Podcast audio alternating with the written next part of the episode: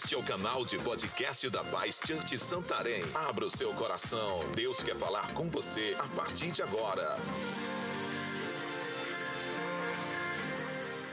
Deus, muito obrigado por o Senhor nos conceder essa oportunidade de estarmos na tua casa para te adorar, entregar o nosso melhor culto a ti. E também agora queremos ouvir a tua palavra, nossos corações estão abertos e sedentos, Senhor, para aprender, não somente, Deus, mais um conhecimento, mas a verdade que nos liberta possa ser revelada a nós aqui nessa manhã. A tua palavra é como a espada de dois gumes, então faça a obra que o Senhor tem que fazer em nós. E, Senhor Deus, nos abençoe, em nome de Jesus. Nós pode dizer amém. O tema de hoje, então, amados, é a capacidade de realizar além dos seus limites. Nós, como seres humanos, nós temos muitas capacidades que nascemos com elas. Deus nos deu naturalmente dons, talentos, potencial. E eu acho muito lindo essa capacidade que o ser humano tem de fazer coisas incríveis. Nós vivemos num tempo de tanta tecnologia né? Hoje nós, nós estamos num tempo da inteligência artificial, todo mundo utilizando e acelera tanto os nossos processos, nosso trabalho. E eu acho legal, eu uso assim dentro daquilo que eu sei usar, eu tenho usado, tem me ajudado. São ferramentas importantíssimas e tudo isso criado pelo homem. Isso é demais. Nós fizemos uma viagem agora, semana passada, para o Mato Grosso de carro. Né? Fomos até Cuiabá. E a viagem praticamente quando entra, quando, aqui mesmo no Pará já começa o agronegócio tão poderoso, tão forte, né? E passamos pelo menos em duas grandes usinas de processamento lá de milho, né, para produção de etanol. E é muito poderoso você ver aquela estrutura gigante, aquela usina funcionando 24 horas por dia, tudo feito pelo homem. Mas foi Deus que deu essa capacidade. Agora eu estou falando da gente conseguir realizar além dos nossos limites. E eu quero ler o texto para vocês que nos, nos dá já a receita, já o primeiro versículo, que vai ser a base da nossa mensagem, já nos dá a receita para a gente poder ir além, né? poder ir além do que é natural, poder ir além do que o dom que você tem, do que eu tenho, o potencial, o talento. E amados, eu entendo que nos dias atuais nós estamos sendo colocados diante desses desafios. Desafios que confrontam as nossas limitações. A gente quer fazer coisas grandes. A vida nos apresenta desafios grandes. Mas eu não sei se você já sentiu assim: como que eu vou liderar esse negócio? Como que eu vou vencer esse, essa tarefa que me deram para fazer? Como é que eu vou resolver essa questão familiar, ou financeira, ou empresarial, ou ministerial? Então, para isso, nós temos a resposta aqui em Efésios 3,20. E o texto diz: Ora, aquele que é poderoso para fazer infinitamente mais do que tudo o que pedimos ou pensamos, conforme o seu poder que opera em nós. Então esse texto ele é incrível. O apóstolo Paulo está escrevendo aqui que Deus é poderoso, ele é poderoso para fazer e dar a entender que é através de nós muito mais do que nós pedimos ou pensamos, segundo o seu poder. É como se fosse um chamado de Deus, uma parceria, e é assim realmente que acontece. Porque as obras que acontecem aqui na terra, que são realizadas, são feitas através de nós. Mas como nós vamos vencer esses desafios tão grandes, né? Tão confrontadores, que falam assim: mas eu não sei fazer isso. Eu não tenho capacidade de ir além do que eu estou aqui, esse aqui é o meu limite. Como é que eu vou ultrapassar esse limite? E Deus está me dando assim a, o desafio de eu fazer algo que ultrapassa isso aqui. Então é onde esse texto entra. É o segundo, é o segundo poder dele que opera em nós. Mas existem pessoas no, na Terra que são chamadas super-humanos. Você já ouviu falar sobre super-humanos? Super-humanos é um conceito que foi cunhado por Nietzsche. Nietzsche, um filósofo alemão, ele criou esse conceito de super-humanos. E qual é a definição de super-humanos? Deixa eu ler para você aqui. É a proposta para a superação do homem a partir de uma força oriunda do próprio indivíduo.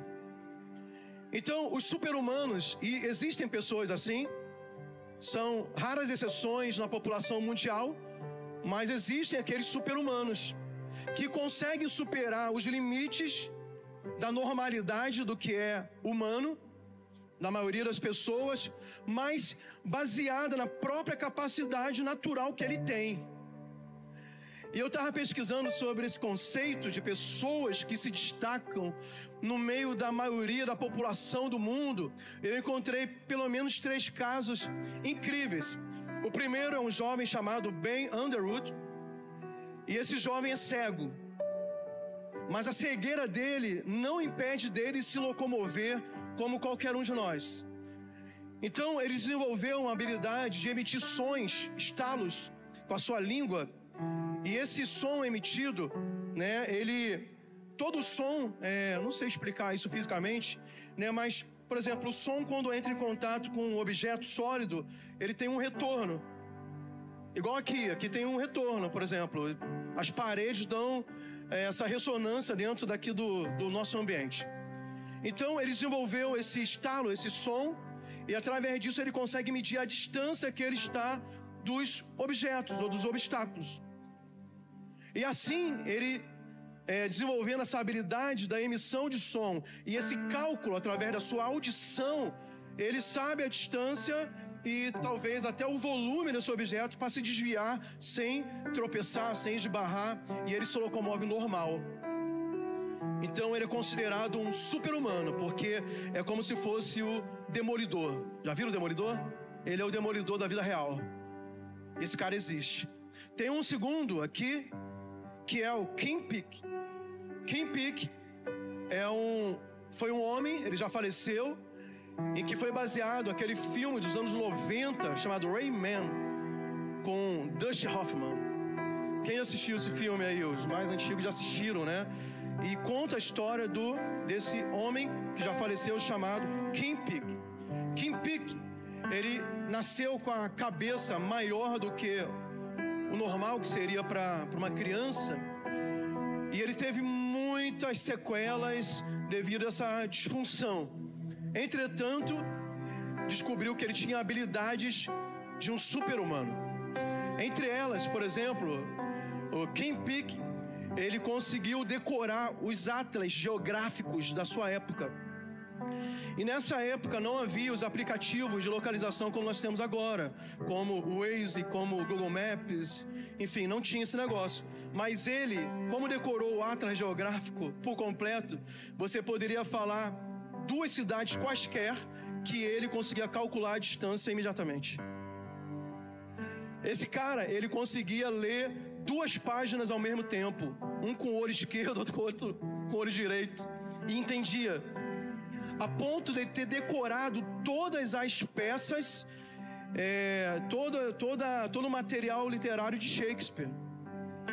Ele sabia palavra por palavra toda a, toda a obra de, de Shakespeare, a ponto de ele estar no teatro e o ator errar uma palavra da fala e ele corrigir lá na hora. Não, não é essa palavra, não, é outra. Ele era um super-humano. E outro que é mais contemporâneo nosso, mais conhecido, atleta, o Michael Phelps, nadador, campeão, multicampeão olímpico, o maior campeão de todos os tempos. O Michael Phelps, considerado um super-humano pela sua, o, seu estereótipo, né? A sua construção física, como se fosse um Aquaman. Né? Ele, é o, ele é o cara feito para nadar. O interessante desses três que eu citei, que todos eles tiveram dificuldade na infância.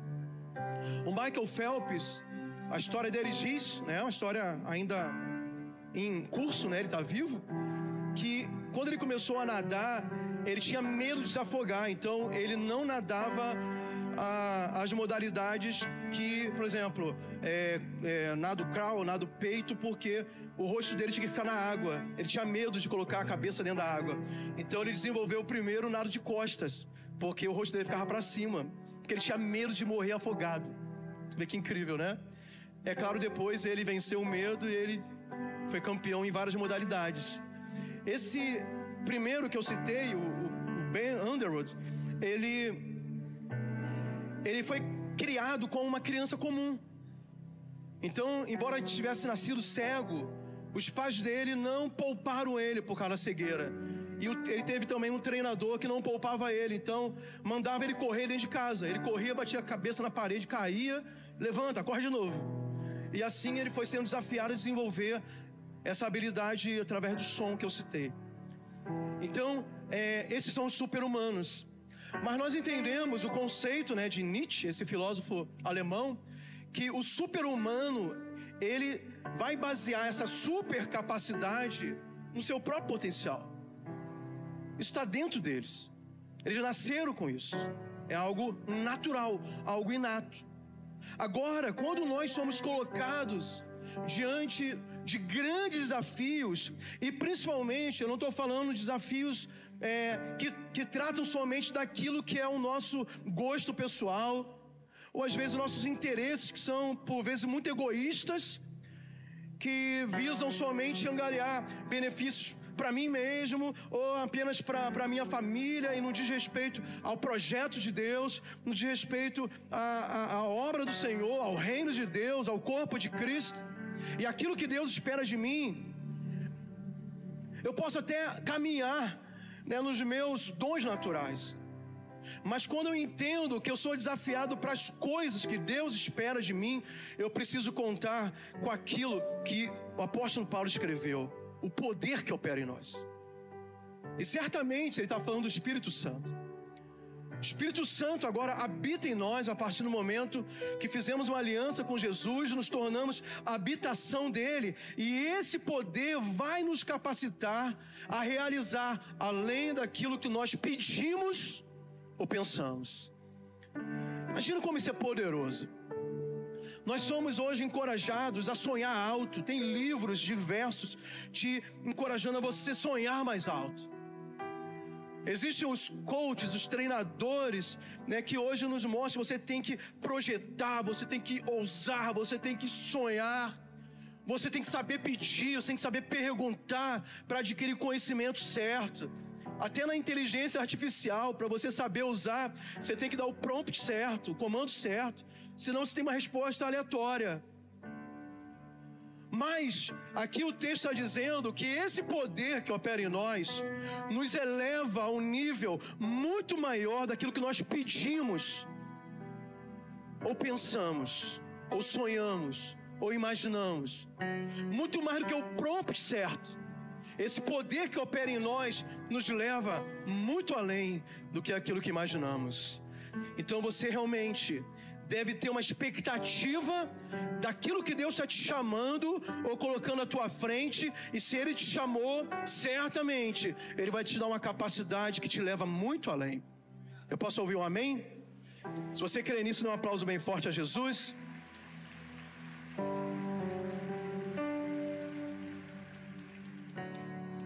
E amados, nós já entendemos que esse poder que nos leva além do que pedimos ou imaginamos é o poder de Deus que opera em nós. Foi isso que nós lemos aqui em Efésios 3:20.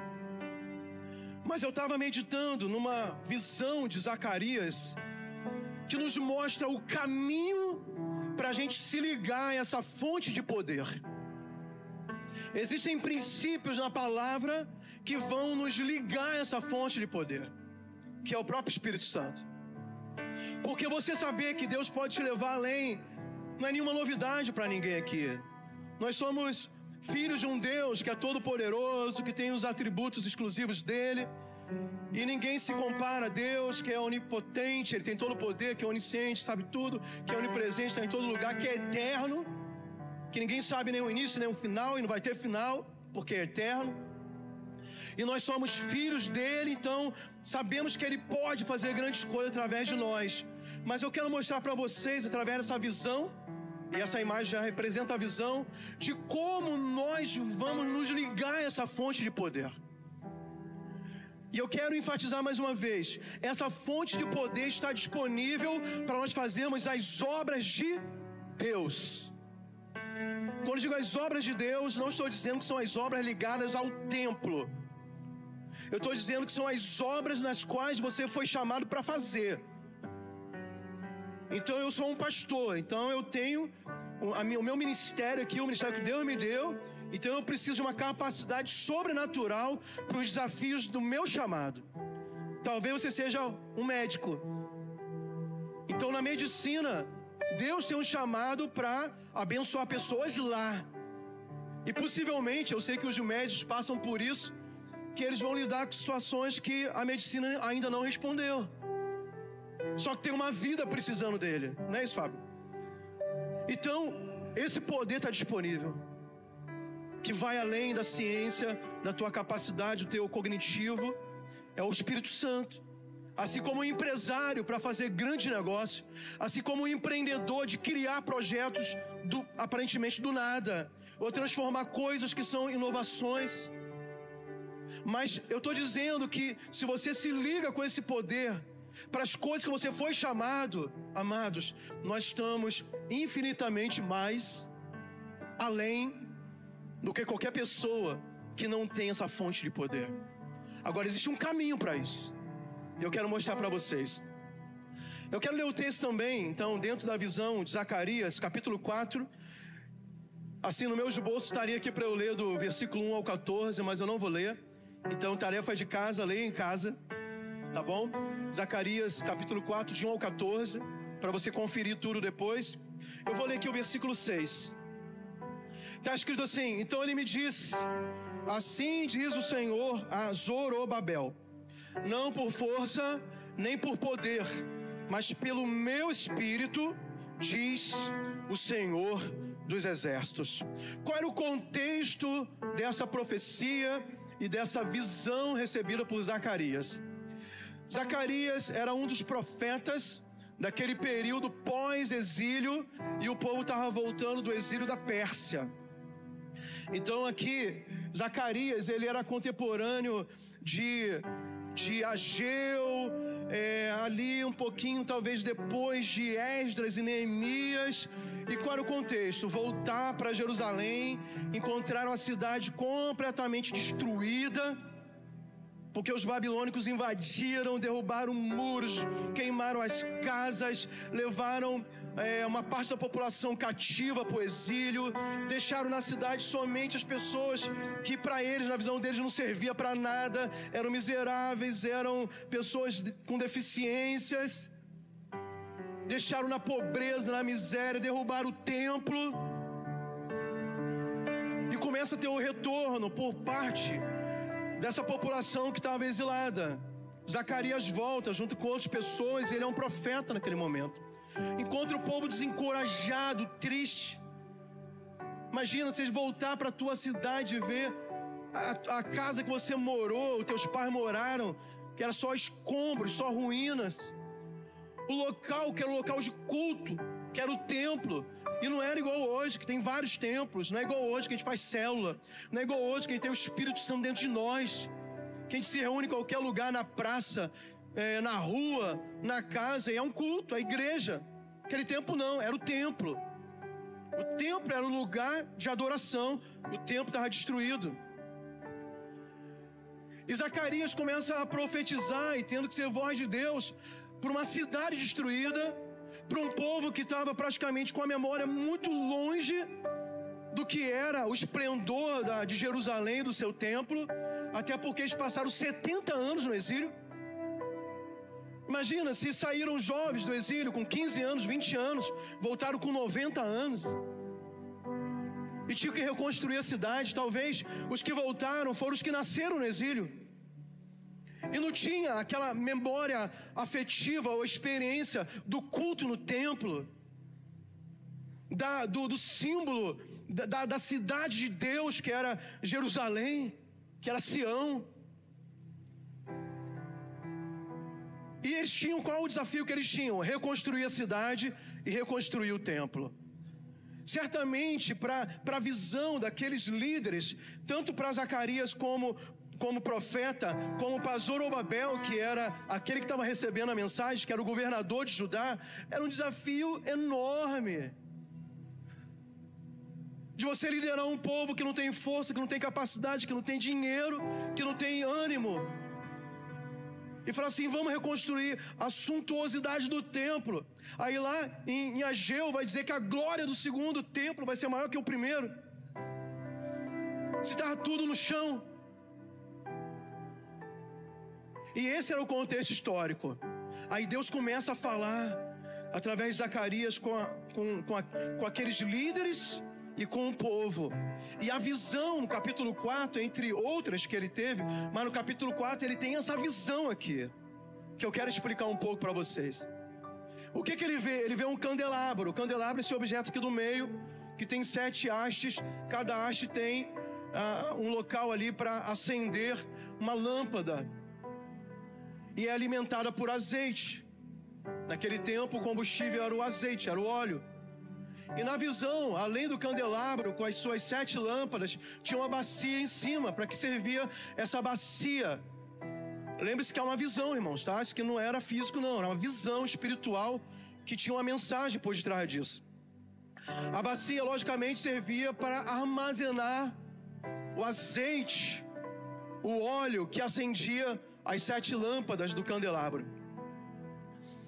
Mas ele viu também que ao lado, ou de cada lado do candelabro, do candelabro havia duas oliveiras, uma, uma, uma de cada lado.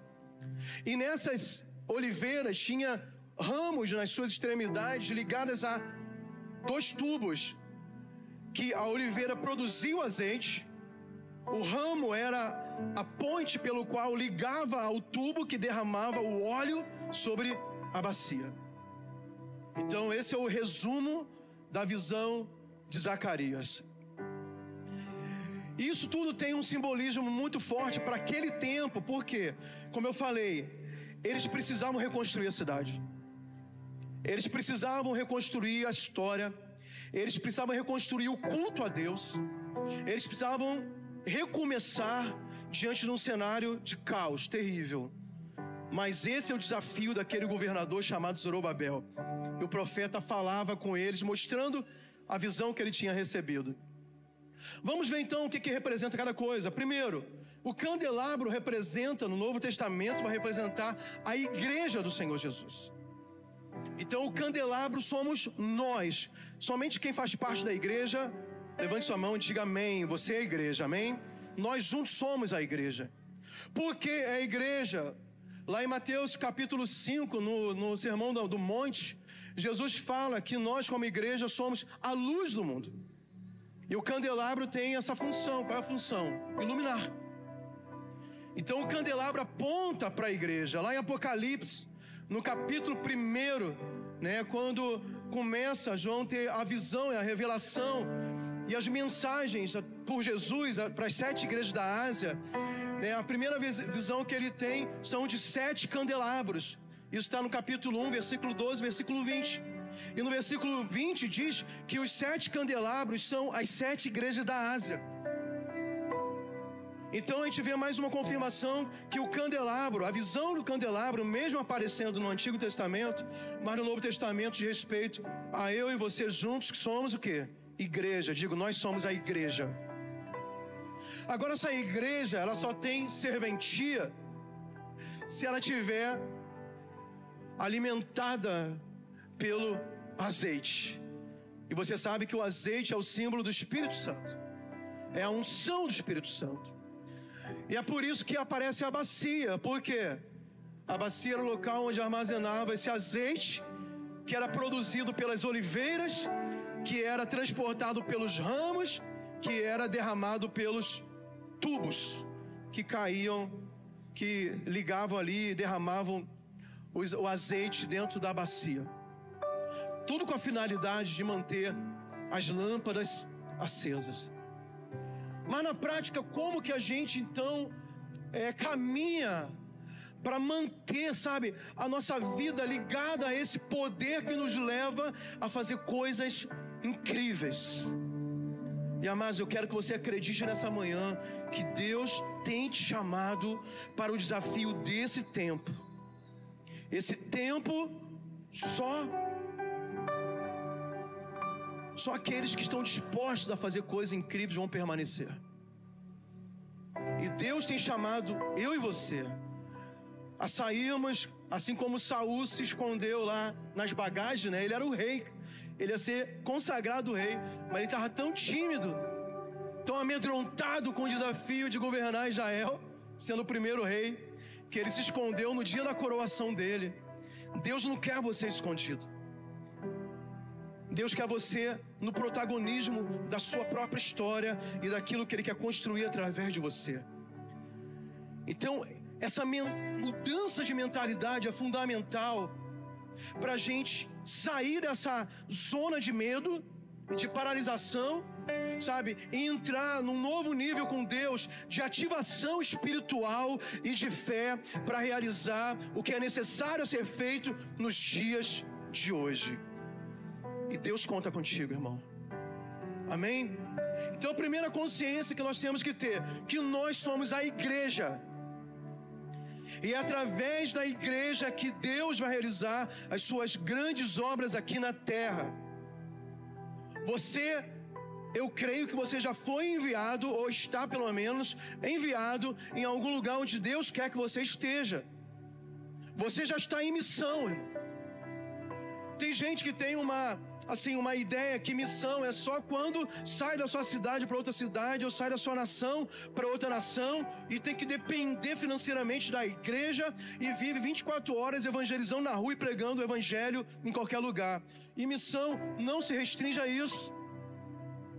Se você está no hospital, se você está na repartição pública, você está na empresa, está no mercado, você está na universidade, você está aqui treinando os santos, como nós fazemos no ministério quíntuplo.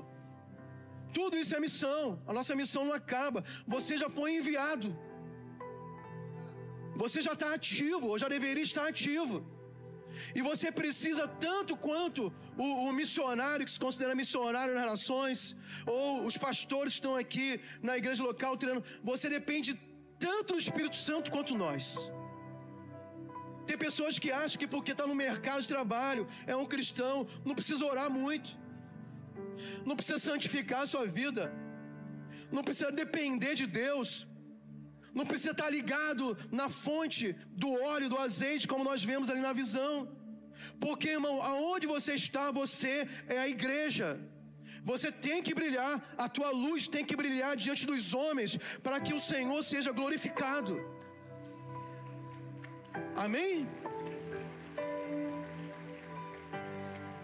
É isso que Jesus completa quando fala que nós somos a luz do mundo. Não se pode esconder uma cidade edificada sobre um monte. Se a tua luz não está brilhando, existe algo de errado em você. A lamparina, a candeia não é feita para se colocar debaixo da mesa, é para colocar em cima e iluminar. Em qualquer lugar. Então nós somos a igreja. E vamos abrir a Bíblia então? Abra lá 1 Coríntios capítulo 6. Vamos entender essa constituição da igreja então? Você já ouviu aquela frase? Bonita, parece tão espiritual. Ah, mas não é verdade essa frase. Qual é a frase, pastor? Eu não vou à igreja, eu sou a igreja. Já ouviu no Facebook? Aí tem um montão de crente que curte, acha bonito. É a maior mentira que já te contaram. Eu, eu, não, eu não vou. Eu, como é que é? Eu não vou à igreja, eu sou a igreja. Tem várias mentiras embutidas aí. Vamos ler aqui, 1 Coríntios, capítulo 6, versículo 19.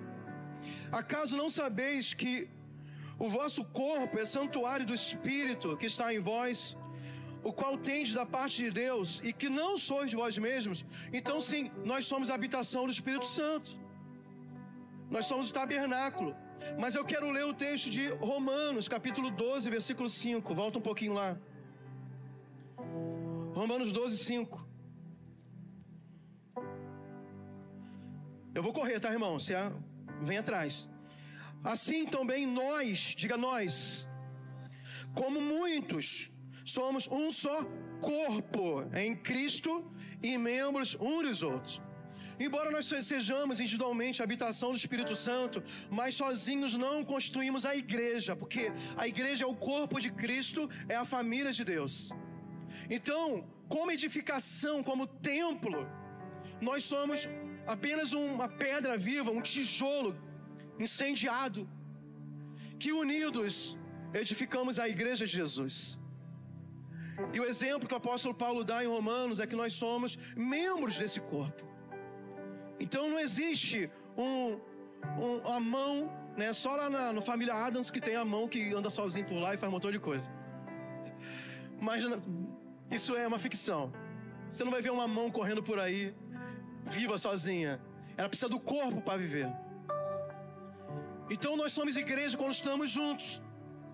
Então essa palavra, assim, eu quero que você aplique sim para a tua vida pessoal, mas eu quero que você aplique no nosso projeto como igreja que está espalhada pela sociedade através de nós somos os membros unidos espiritualmente no corpo de Cristo.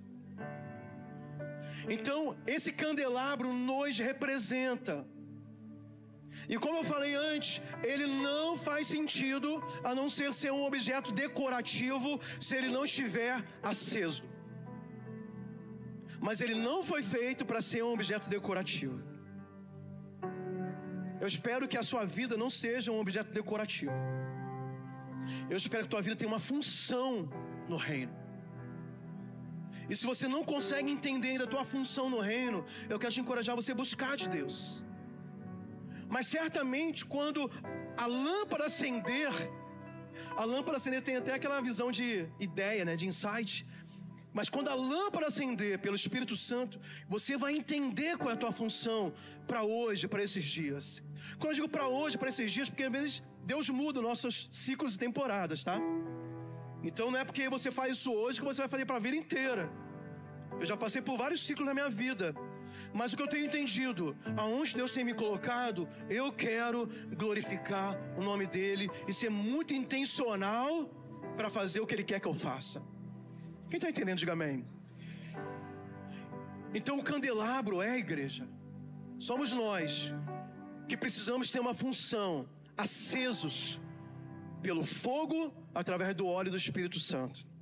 Segunda coisa, segunda coisa que nós precisamos entender é sobre a bacia. Eu já falei que a bacia é o reservatório de azeite para essa lâmpada ficar acesa em todo o tempo, o que, que não pode faltar, irmãos?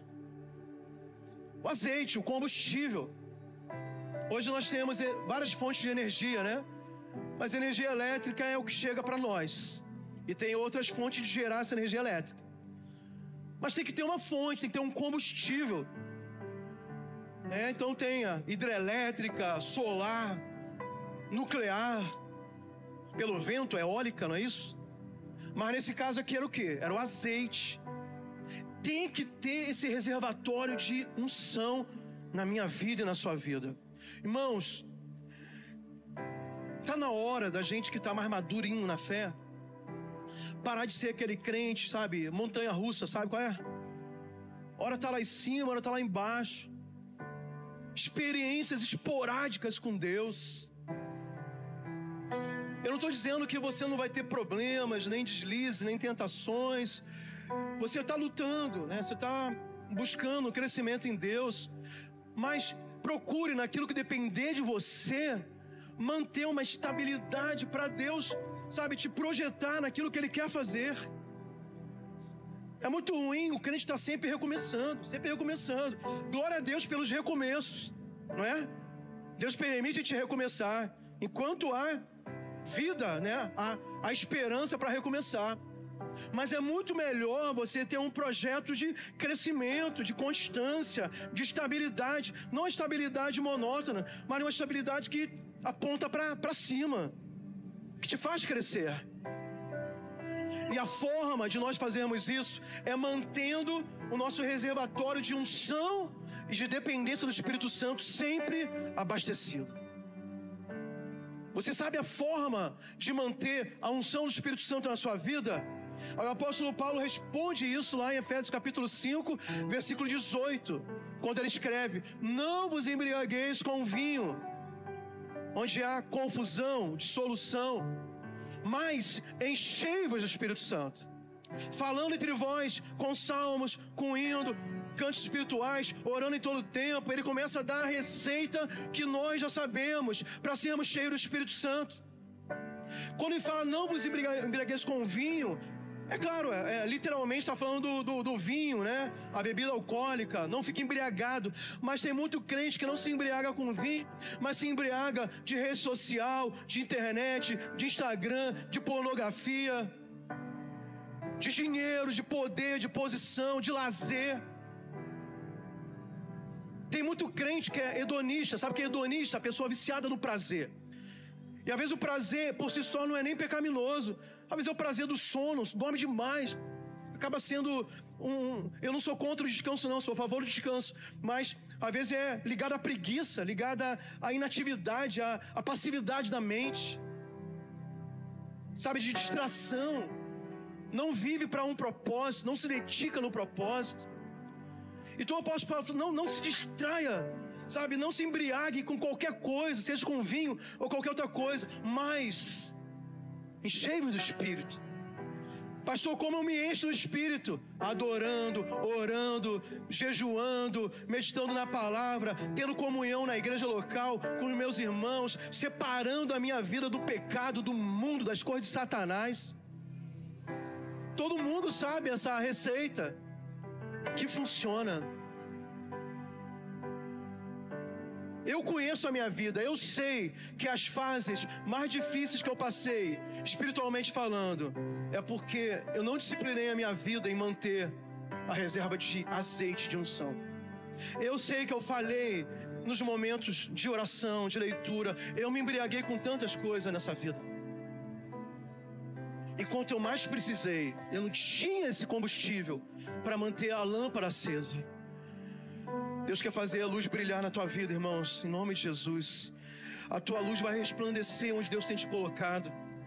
Sabe, quero dizer para você sair desse lugar escondido. Teve um dia que eu preguei aqui, eu estava falando sobre ah, o chamado de Deus para Elias, né?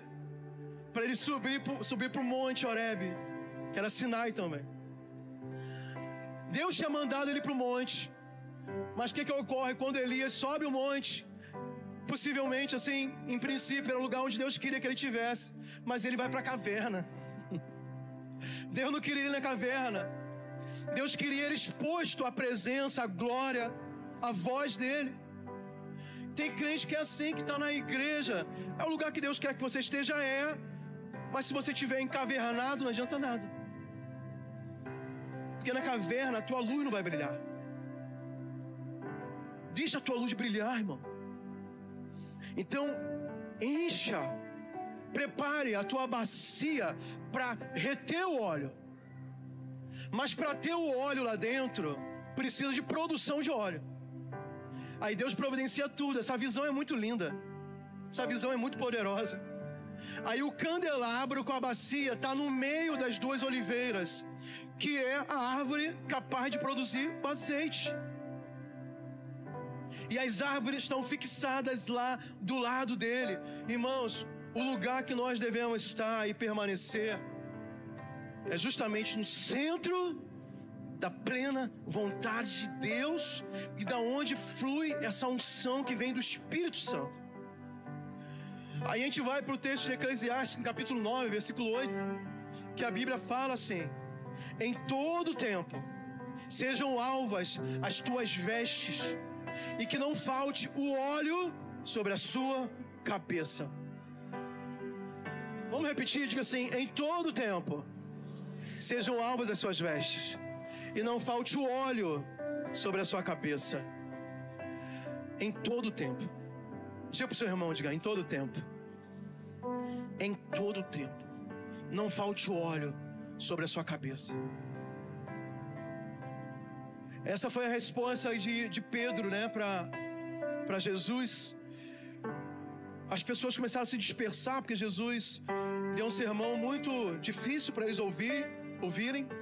Vocês só estão aqui porque tem comida, tem milagre e tem comunhão no final que eu multiplico o pão. Vocês não estão aqui por causa de mim nem da pregação. As pessoas começaram a ir embora. Aí Jesus fala para os discípulos: E vocês, vocês também não vão embora? Aí o que que Pedro responde para Jesus? E dessa vez ele acertou na mosca, né? Ele fala: Para onde iremos nós? Só tu tens as palavras de vida.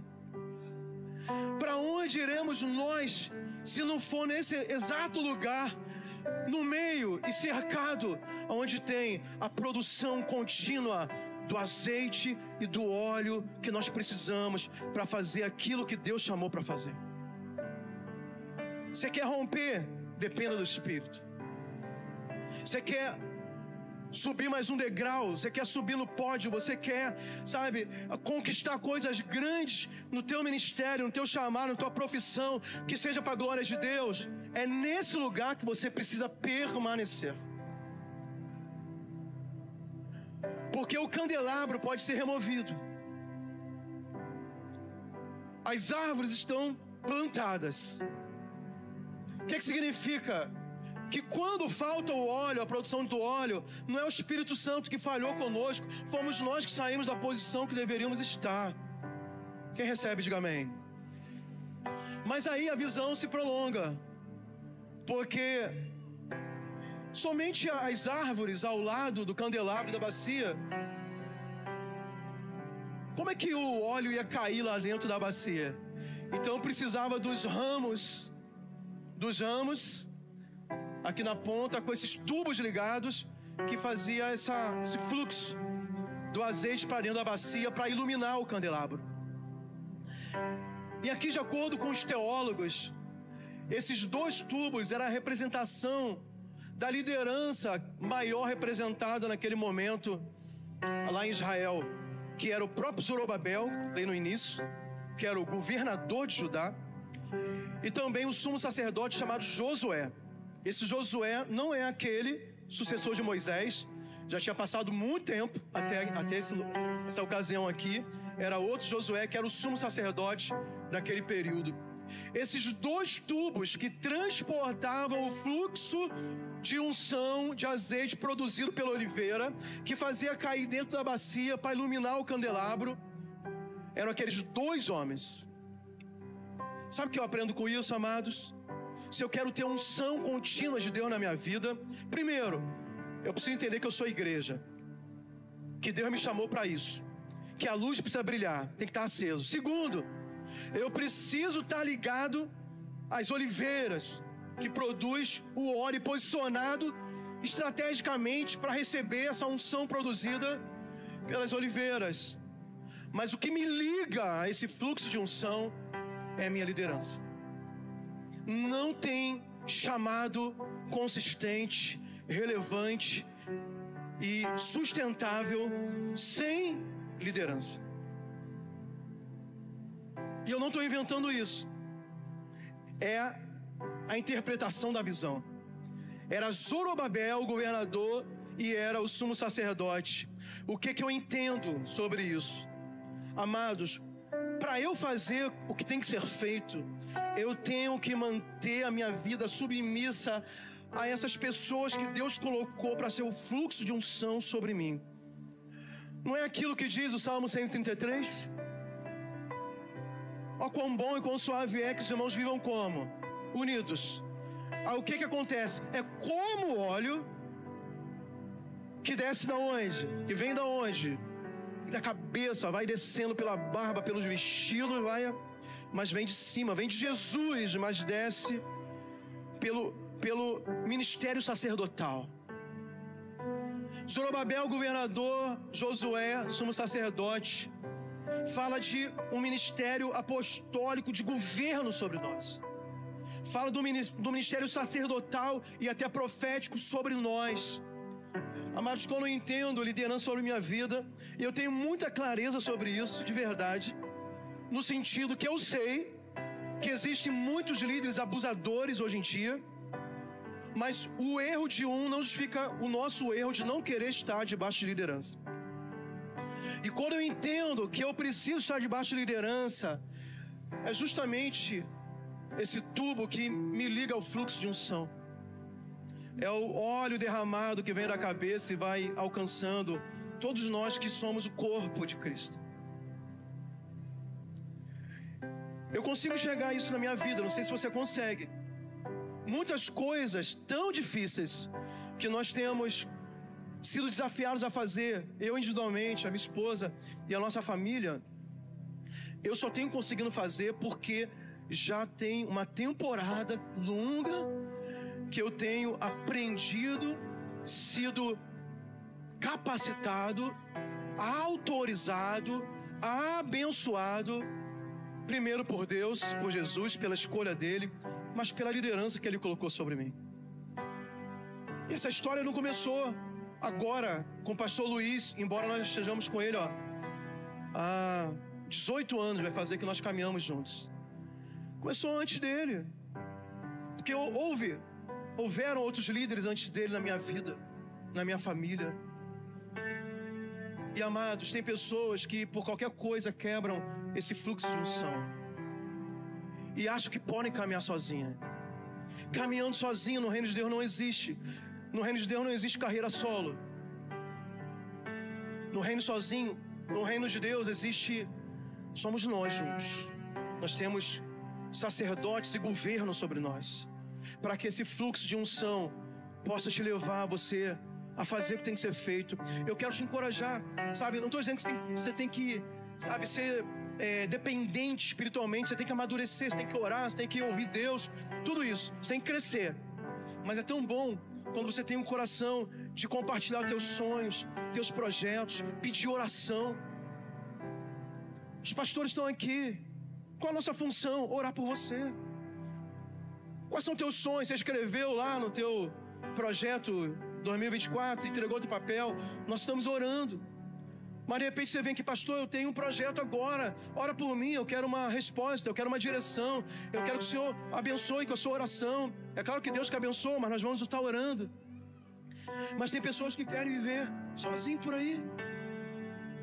Quando você entende que o fluxo da unção está nessa, nesse alinhamento espiritual, com a cobertura espiritual que Deus colocou sobre você, aí Efésios 3:20 se cumpre e de acordo com a visão de Zacarias aquele que é poderoso para fazer infinitamente mais do que tudo que pedimos ou pensamos, de acordo com o poder, com o seu poder que opera em nós.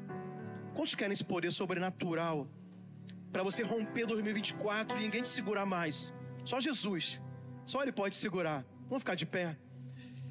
Eu quero orar nessa manhã pelos teus projetos. Eu quero orar nessa manhã.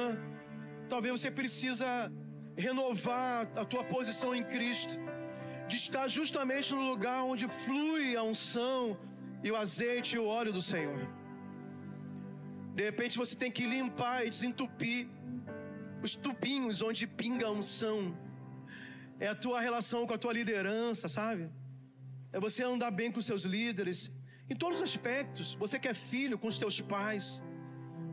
Você que é funcionário de uma empresa com os teus chefes e patrões, dentro da igreja com seus líderes, discipuladores, mas você entender que a luz não pode apagar. A luz só pode se manter acesa se tiver unção. Nós não temos uma, uma autoprodução de unção, não existe isso, irmão. Essa unção vem do Espírito mas ele tem uma forma de fluir. A forma, uma delas é que nós mostramos nessa visão de Zacarias. Essa ligação de comunhão com ele, com a igreja, com o corpo, sabe, de estar junto, de estar congregando, de estar servindo, de estar se voluntariando, se apresentando. Quero ser usado, quero ser útil, quero colocar meu talento à disposição de Deus, da igreja, orando jejuando, servindo, adorando, santificando, acumulando são, acumulando são.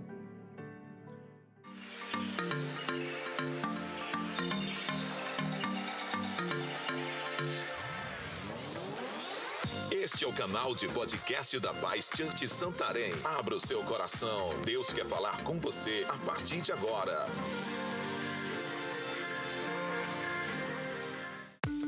Para nos conhecermos melhor, siga nossas redes sociais. Arroba Paz Santarém BA.